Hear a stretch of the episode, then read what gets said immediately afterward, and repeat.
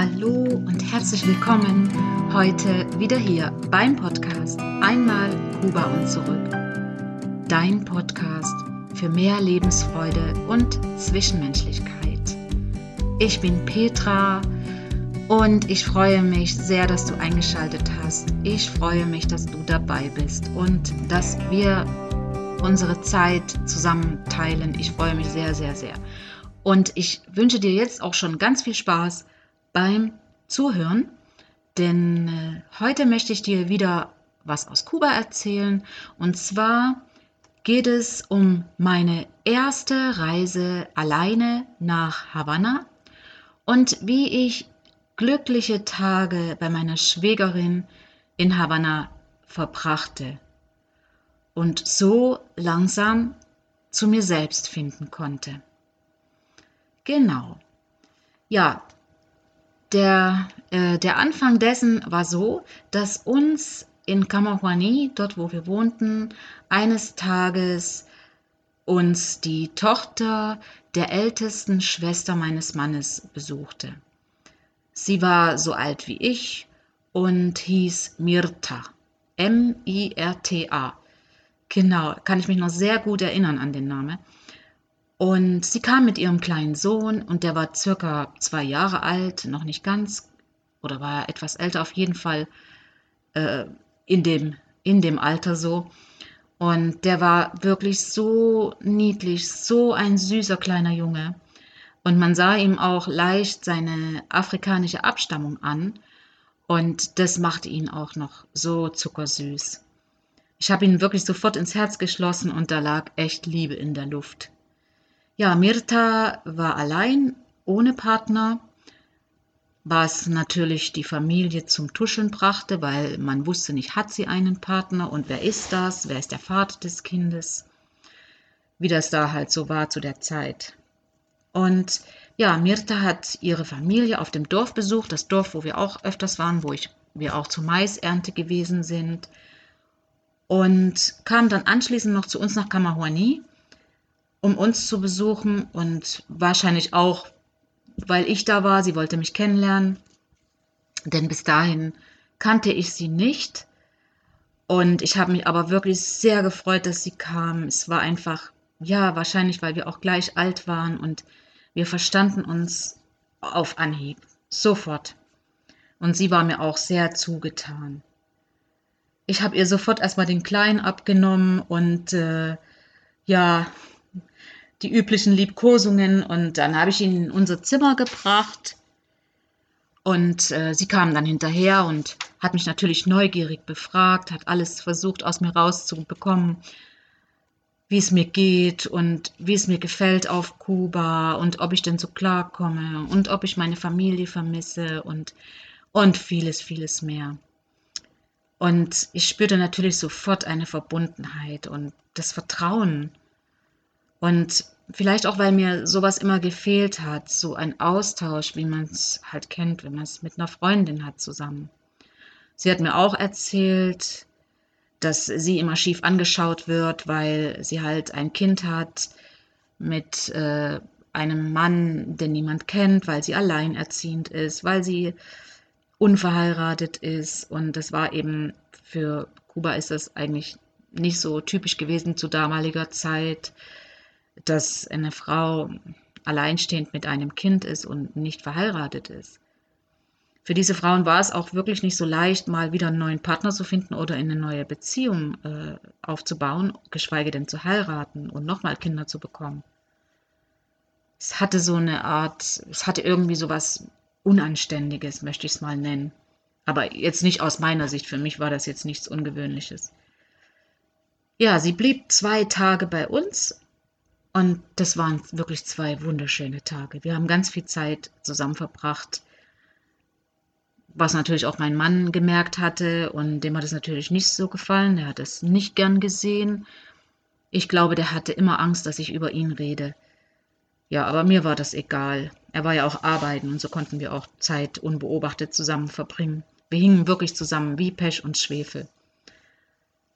Und Sie wollte dann nach den zwei Tagen wieder weiter nach Havanna zu ihrer Tante. Und diese Tante war auch meine Schwägerin, das war die zweitälteste Tochter meiner Schwiegereltern. Eigentlich sollte sie schon viel früher nach Havanna. So hatte sie es mir gesagt, dass sie äh, eigentlich schon viel länger äh, früher nach Havanna wollte zu ihr.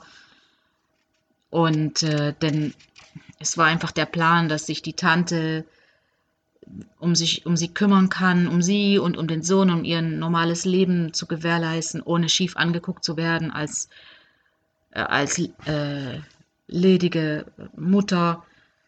Und vielleicht würde sie ja in Havanna auch besser zurechtkommen, weil es doch Touch moderner war und nicht so ländlich und ja, da nicht alle so mit dem Finger drauf gezeigt haben. So jedenfalls hatte sie sich ausgedrückt und ich konnte mir das auch wirklich so vorstellen, dass das der Grund auch war.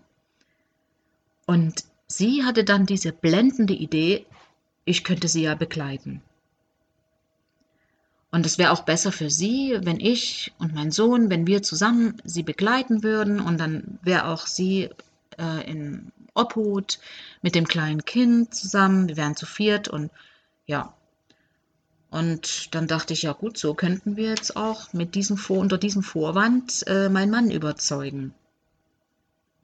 Ich konnte natürlich nicht einfach so abreisen, musste ihn natürlich erst fragen. Und ich war voller Freude und hoffte, Hoffentlich klappt es. Hoffentlich klappt das. Naja, und nach langem Reden und Überreden und ja, so äh, quasi schon fast ein Familienrat, der da zusammengefunden hat, ob das denn möglich wäre. Ja, es war dann möglich. Ich konnte mitfahren. Und so kam es dann, dass wir zusammen zu viert nach Havanna fuhren. Ich war so glücklich. Ich war so glücklich. Ich hatte so ein freies Gefühl. Ich fühlte mich so unbeschwert, es war einfach schön. Schon als wir losgezogen sind, ich hatte das Gefühl, äh, äh, ja, mit meiner Freundin jetzt zusammen alleine eine Reise zu machen. Ja, dann natürlich die übliche Tortur mit dem Bus, zuerst nach Santa Clara und dann weiter nach Havanna. Aber das habe ich natürlich alles gerne in Kauf genommen, denn ein unbezahlbares, unbeschwertes Gefühl. Ich habe mich so unbeaufsichtigt gefühlt. Und langsam habe ich gemerkt, dass ich irgendwie ständig meinen Mann um Erlaubnis fragen muss. Das sind auch so kleine Dinge jetzt, wie zum Beispiel, dass ich den Nähkurs gemacht habe, dass man einfach sich immer irgendwie das Okay abholt. Ähm, ja, das hat sich dann so eingebürgert, möchte ich es mal nennen. Er hat das, er hat das immer so gemacht, aber, also er hat mir immer dieses Gefühl gegeben, aber da habe ich das mal so richtig gemerkt, dass ich ihn dauernd um Erlaubnis fragen muss. Und ich musste auch immer aufpassen, wenn mir Leute begegneten, wenn ich die Kinder aus der Schule holte, egal wann ich auf der Straße halt war. Ich musste immer aufpassen, was ich erzähle, was ich sage, denn ich habe einmal einer Nachbarin erzählt, dass ich Heimweh habe und äh, dass, dass, dass ich mich immer so freue, wenn Post kommt und so.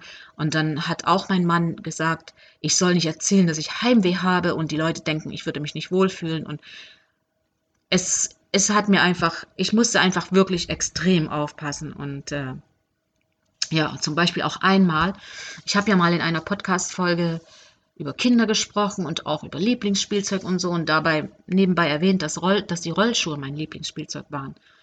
Und ich hatte auch meine Rollschuhe mit nach Kuba genommen. Und eines Tages äh, am Mittag habe ich die Rollschuhe einfach angezogen und bin auf der Straße auf und ab gefahren. Also wirklich maximal äh, 30 Meter entfernt vom Haus, hoch und runter. Und die Kinder hatten natürlich ihre Freude dran und fanden das toll und wollten, dass ich ihnen das zeige, was ich auch gemacht habe.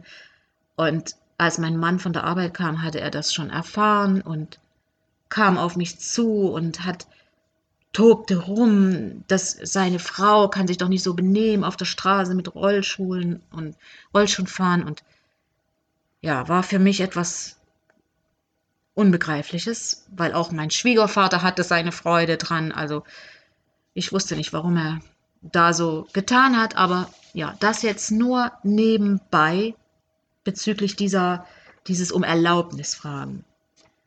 Ja, genau. Und dann kamen wir nun endlich an in Havanna. Die bei der zweitältesten Schwester, sie hieß Vasilia und äh, sie wohnte etwas außerhalb von Havanna.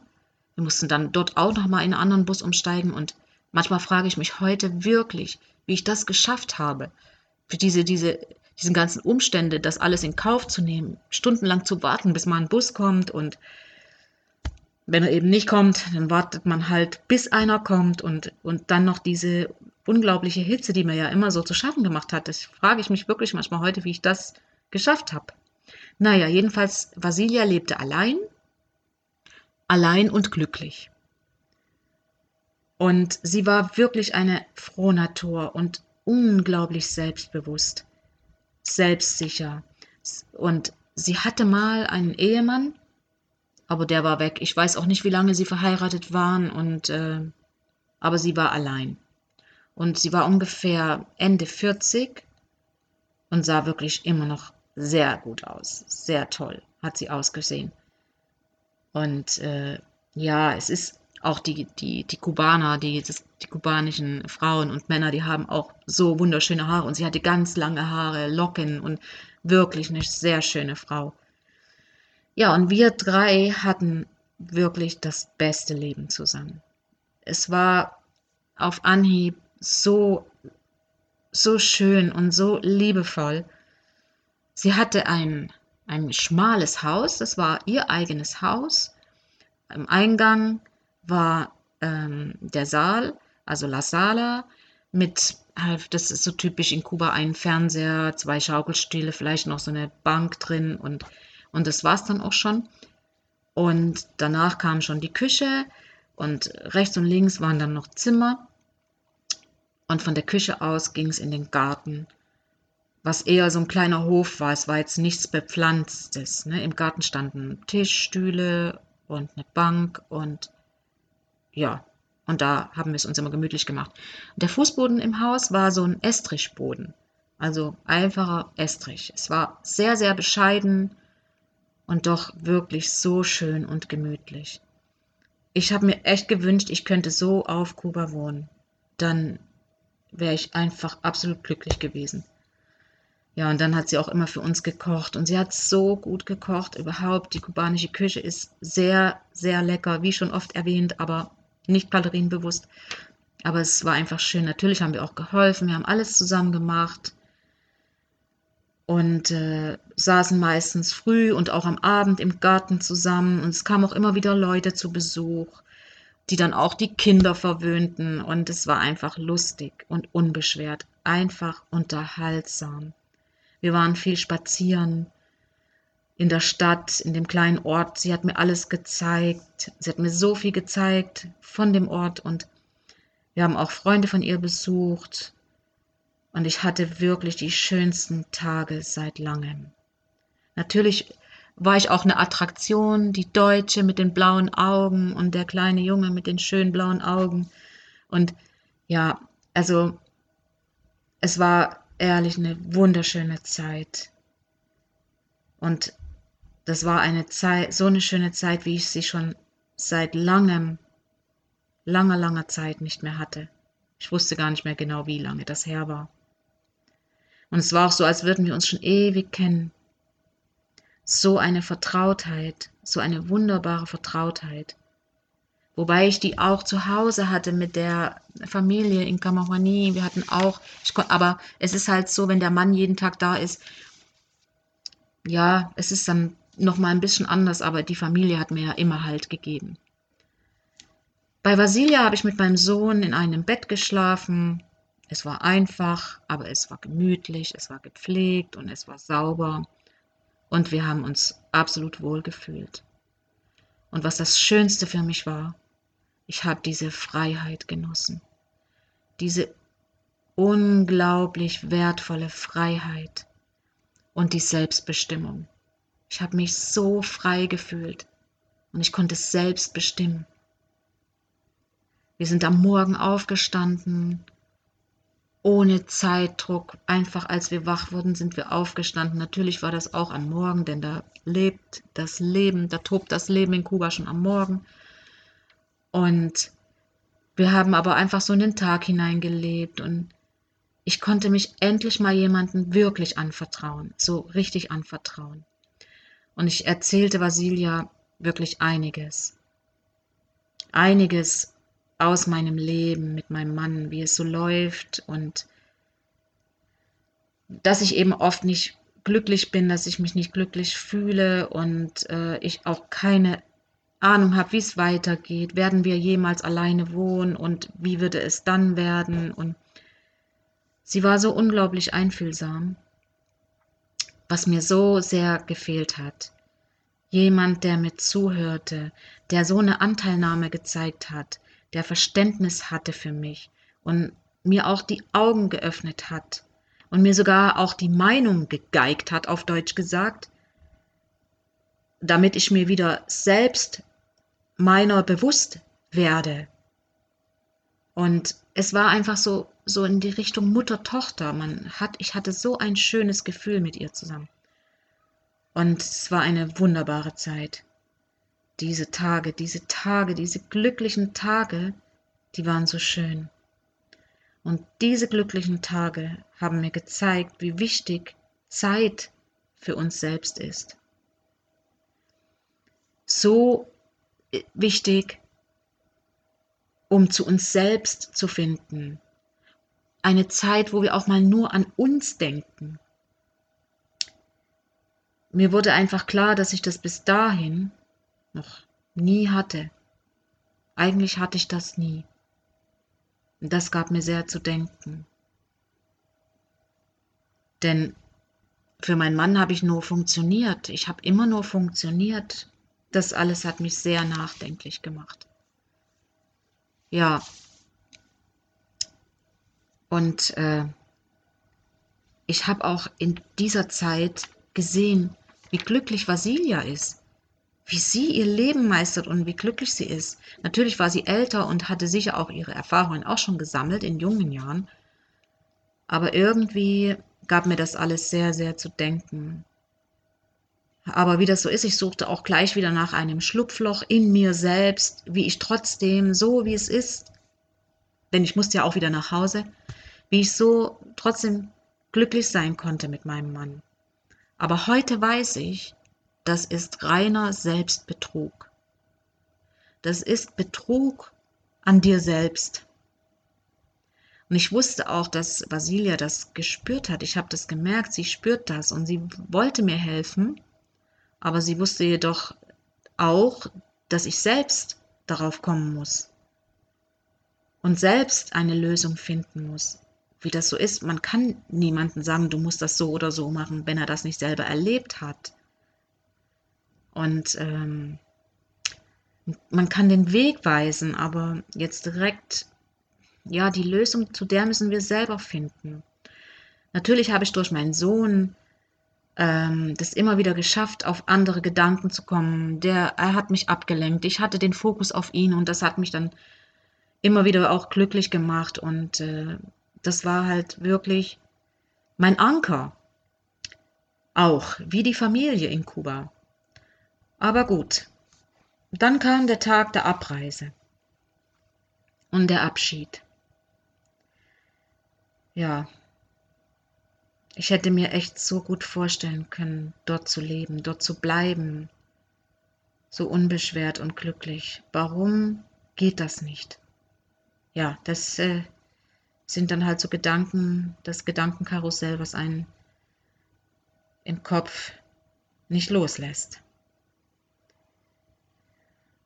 Aber es ist halt so, ich habe das auch schon mal in einer Podcast-Folge erwähnt, in der ganzen, in den, mit den ganzen Umständen, die Lebensumstände, die ja auch sehr beschwerlich waren für mich zum Teil, dass sich da der Überlebensmodus wieder einstellt. Dieses Schlupfloch, nachdem ich schon wieder im Gedanken gesucht hatte, dass ich doch glücklich bin, dass es mir doch schön machen kann und passend machen kann, wo mir auch wirklich die Familie ohne es zu wissen, geholfen hat, weil auch eben die Familie, wie gerade eben gesagt, war mein Anker. Ich konnte, das, das war dann immer so ein, ein, ein Schutz, das war wie so ein Beschützer, die Familie. Muss ich immer wieder sagen. Ja. Und so kam dann halt der Abschied. Ich musste nun gehen. und ähm, hatte wieder mal diese lange Reise vor mir. Und aber das ging irgendwie alles so schnell vorbei, weil mein Kopf, der war die ganze Zeit in Gedanken und es ist eben auch so gewesen, dass ich jetzt so eine wunderbare, glückliche Zeit hatte und musste jetzt den Schalter wieder umdrehen. Ich war ungefähr eine Woche dort und habe total selbstbestimmt gelebt. Ich habe selbstbestimmt über mich und, und meinen Sohn, also mit ihm zusammen harmonisch gelebt. Und ich spürte, was diese Freiheit, dieses Gefühl der Freiheit mit mir machte. Dieses Freiheitsgefühl, was mich so gesättigt hat, erfüllt hat. Denn ich hatte nie wirklich Freiheit. Und dieses Gefühl, frei zu sein, wenn man das einmal erlebt hat, also mich hat es nicht wieder losgelassen obwohl ich wirklich, äh, obwohl ich die nächsten Jahre ich nicht frei war und es sollte auch noch sehr lange dauern. Aber wenigstens kannte ich das Gefühl, an dem ich mich festhalten konnte. Und ich kannte das Gefühl, wie es ist, frei zu sein. Ich hatte jetzt den Kontrast dazu. Das ist toll. Und das war für mich wirklich sehr hilfreich. Und ich klammerte mich total daran fest. Und ich war so froh, dass ich das erlebt hatte, dass ich so einen Wachrüttler hatte in mir. Und hier ist jetzt auch schon meine Message für dich. Was mir dabei geholfen hat, ist, die Tage mit mir allein zu verbringen. Obwohl ich so unbeschwert, aber ich hatte Tage für mich, die ich allein für mich brachte, in eigener Entscheidung. Und es ist so wichtig, für die Selbstfindung, Zeit für dich selbst. Und so kannst du auch zu neuen Erkenntnissen gelangen, so wie ich zu diesem Gefühl, diesem Kontrast zu dem Leben, was ich hatte und dieses Gefühl der Freiheit. Und, ähm, und das bringt dich deinem Glück näher. Die Zeit mit dir selbst, für deine Selbstfindung mit dir zu verbringen. Denn für mich gibt es wirklich nichts Schlimmeres, als wenn andere Menschen über dich bestimmen und dich beeinflussen, manipulieren, ohne dass du das merkst oder wahrnimmst. Das geschieht bei dir unbewusst. Und das ist so eine Spirale, in der man dann immer weiter nach unten gedreht wird. Und die Spirale, die kann endlos sein. Und es wird halt immer wieder schwerer, beziehungsweise der Weg wird länger nach oben, aus der Spirale wieder rauszukommen. Und das ist dann wirklich schon eine Art Fremdbestimmung. Und Fremdbestimmung ist erstens mal unglaublich gemein und aus meiner Sicht bösartig und auch gefährlich für dich. Und falls du dich jetzt da in so einer Situation erkennst, und du Angst hast oder du weißt nicht, wie du es schaffen sollst, äh, alleine da rauszukommen, dann hol dir Hilfe. Also es kann auch sein, dass du dich dann einfach nur jemanden anvertraust. Schon das alleine kann dir helfen, einen Kontrast dazu aufzuzeichnen und vielleicht dir selber, dass du dir selber einen Anstoß geben kannst. Denn wenn du immer so bist, wie andere dich haben wollen, dann ist das, ja, es ist ein sehr großer Fehler, dem zu entsprechen, so wie die anderen dich haben wollen. Du kannst damit einfach nicht glücklich werden, so wie ich auch die Erkenntnis haben musste. Und das größte Problem dabei ist, aus meiner Sicht, du lernst nichts über dich. Und du kannst auch so nichts über dich lernen, weil du nicht bei dir selbst bist. Du lernst nur so zu funktionieren, damit es den anderen recht ist. Es wird uns eigentlich jeden Tag auch im Fernsehen gezeigt, wenn ich das mal als Beispiel sagen darf, wenn vielleicht früher Prinzessin Diana, die hat ja auch, konnte auch viele Jahre nicht sich selbst sein. Okay, vielleicht ein krasses Beispiel, aber ja, Auf jeden Fall lernst du das nur so zu funktionieren, dass es den anderen recht ist. Und du lernst dabei aber nicht in deinem Leben zu wachsen und deinem eigenen Leben deinen Sinn zu geben, der dir gefällt und der dir recht ist und der für dich gut ist. Denn jeder gibt selbst seinem Leben den Sinn und nicht andere Personen. Ja, das war jetzt hier auch schon das Schlusswort und ähm, ich hoffe, ich konnte dir gute Inputs geben. Ich hoffe, ich konnte dir gute Denkanstöße geben. Und falls du noch Fragen dazu hast, wie ich äh, konkreter das meine oder vielleicht möchtest du es konkreter erfahren, dann schreib mir gerne über meine Webseite, über meinen Blog, äh, über das Kontaktformular oder über Instagram unter Petra Reynoso.